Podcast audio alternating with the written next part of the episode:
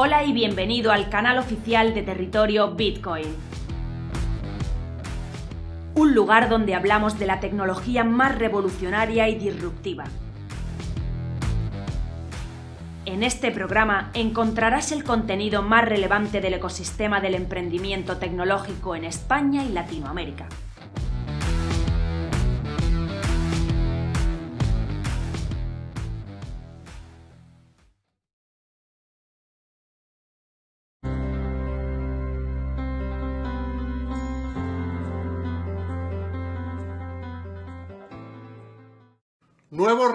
De inflación en España.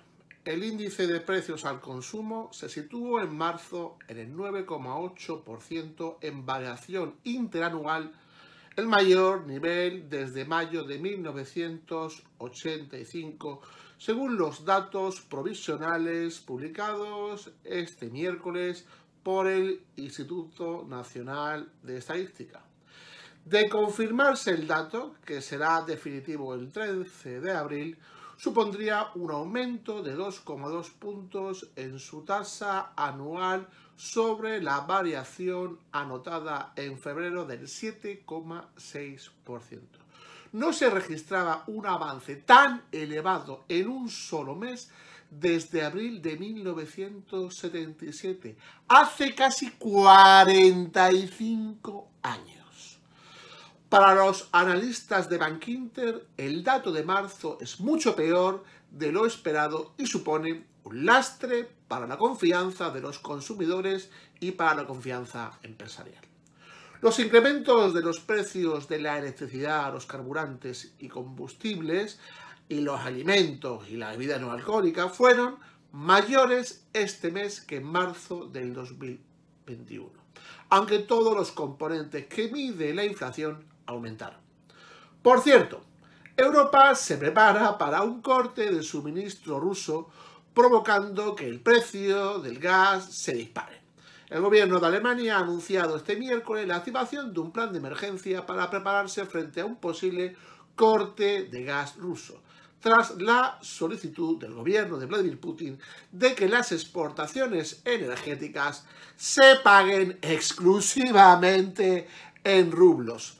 Putin ha ordenado a su gobierno, al Banco Central y a la empresa estatal Gazprom que preparen todos los documentos necesarios para implementar este nuevo sistema.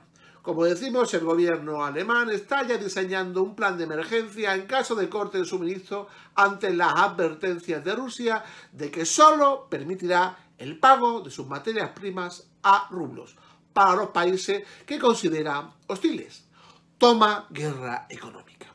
Los asesores económicos del canciller alemán ven riesgo, además, de recesión en Alemania, recortando su estimación de alza del PIB para este año desde el 4,6 al 1,8. Para la economista Mónica Schnitzer, Alemania tiene una fuerte eh, dependencia de los suministros de energía rusos, una interrupción de los suministros traería el peligro de que la economía alemana cayera en una recesión profunda y que además la inflación crezca todavía más.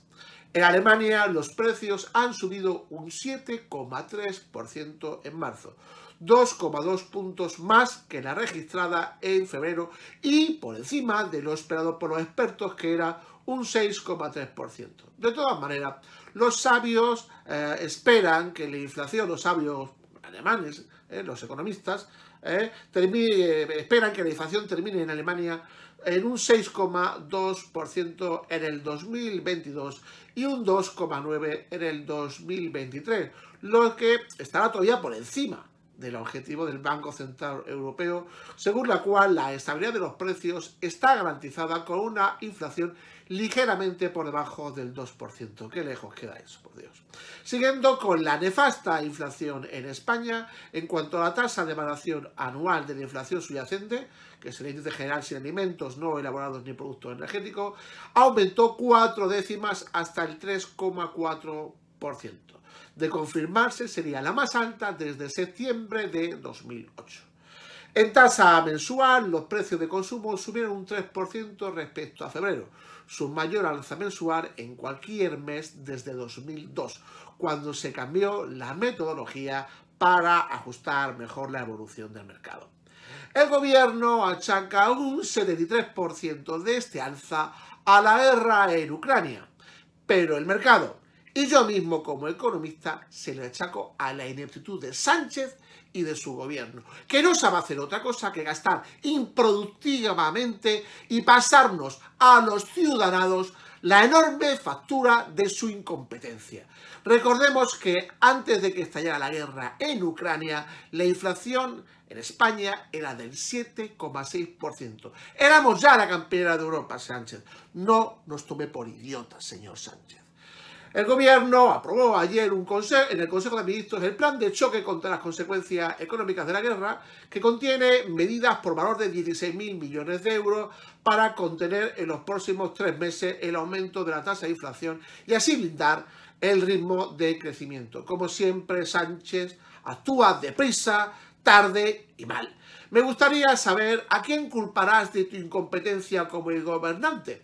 ¿A Putin quizás? ¿A los transportistas?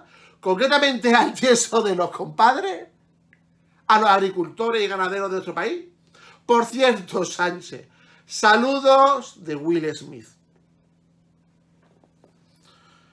El decreto ley publicado por el gobierno de Sánchez en el BOE busca limitar los costes económicos y sociales de la distorsión de naturaleza geopolítica en el precio del gas, así para atajar de raíz el proceso inflacionista y facilitar la adaptación de la economía a esta situación de naturaleza temporal. Sí, ya vamos escuchando lo de la temporalidad mucho tiempo.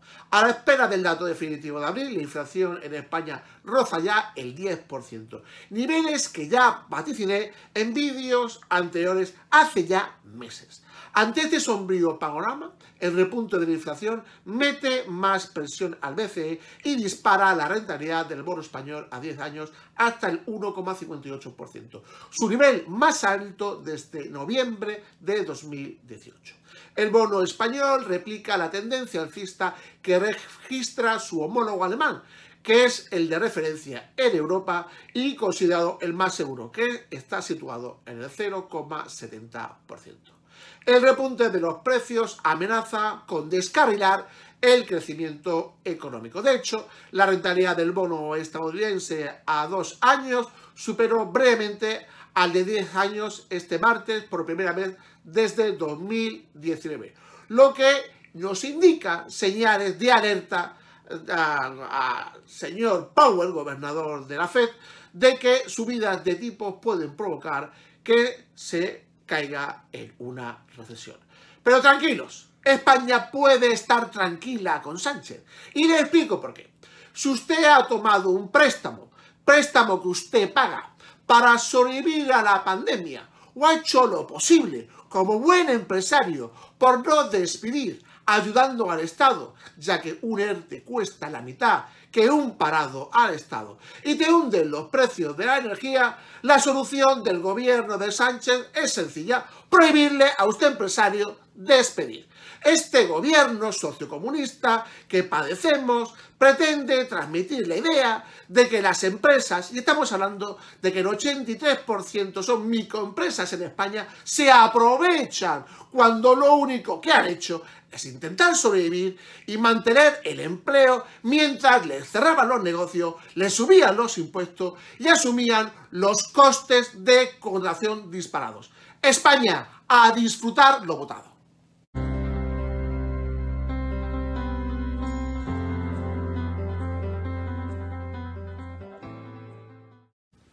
Hoy, para Territorio Bitcoin, en un minuto, hablamos de pensiones. Estamos en un momento, debido fundamentalmente a la invasión de Ucrania en este último mes y también la crisis, sobre todo eh, como consecuencia de la aparición fuerte de la inflación, que esta inflación no ha aparecido exclusivamente por la guerra, sino que viene desde el último año en el que los precios han disparado, especialmente en la, eh, en la gasolina, en el petróleo y en todos los derivados, tanto gas como otra serie de, materias básicas, y eso nos ha llevado a que este gobierno tenga una sola preocupación, que es intentar trasladar a los, a, los finales esa eh, inflación que difícilmente se puede solucionar sin tomar medidas. A pesar que somos el país de Europa con la mayor inflación, ayer se marcó un 9,8 de inflación interanual frente a eh, países como Francia, que tiene un 3,5, o Alemania, que tiene un 4,2%, nosotros tenemos unos diferenciales todo como consecuencia de ese exceso de subvención que tenemos en nuestra economía. Se pretenden arreglar las cosas a través de subvenciones y las subvenciones lo único que llevan al final es a una explosión de la inflación y a una situación claramente eh, complicadísima para la economía española. Y mientras tanto, ¿qué? ¿qué pasa con las pensiones? Pues viene Europa y nos dice que no podemos indexar las pensiones a la inflación y que tenemos que cambiar ese modelo que hasta ahora a este gobierno le servía o creía que le servía para ganar votos. Pero no va a ser así. El futuro, desde luego, viene de la mano de tomar medidas reales para que nuestra economía pueda crecer y solamente tiene una solución y es la que dan los libros, que al final se basa en bajar impuestos, crear competencia y ser capaces de salir de este estado eh, de subvencionados en el que eh, los funcionarios, los pensionistas tienen una situación de privilegio que desde luego de ninguna manera van a poder mantener, porque si seguimos así, lo que no va a aguantar es la economía española, a no ser que pretendan destruirla, y ese es el gran problema. Si el objetivo del gobierno es destruir España, pues vamos por un muy mal camino. Muchas gracias y hasta la semana que viene.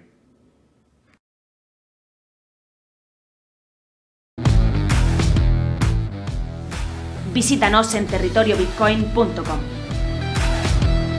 Territorio Bitcoin. Información independiente desde 2014.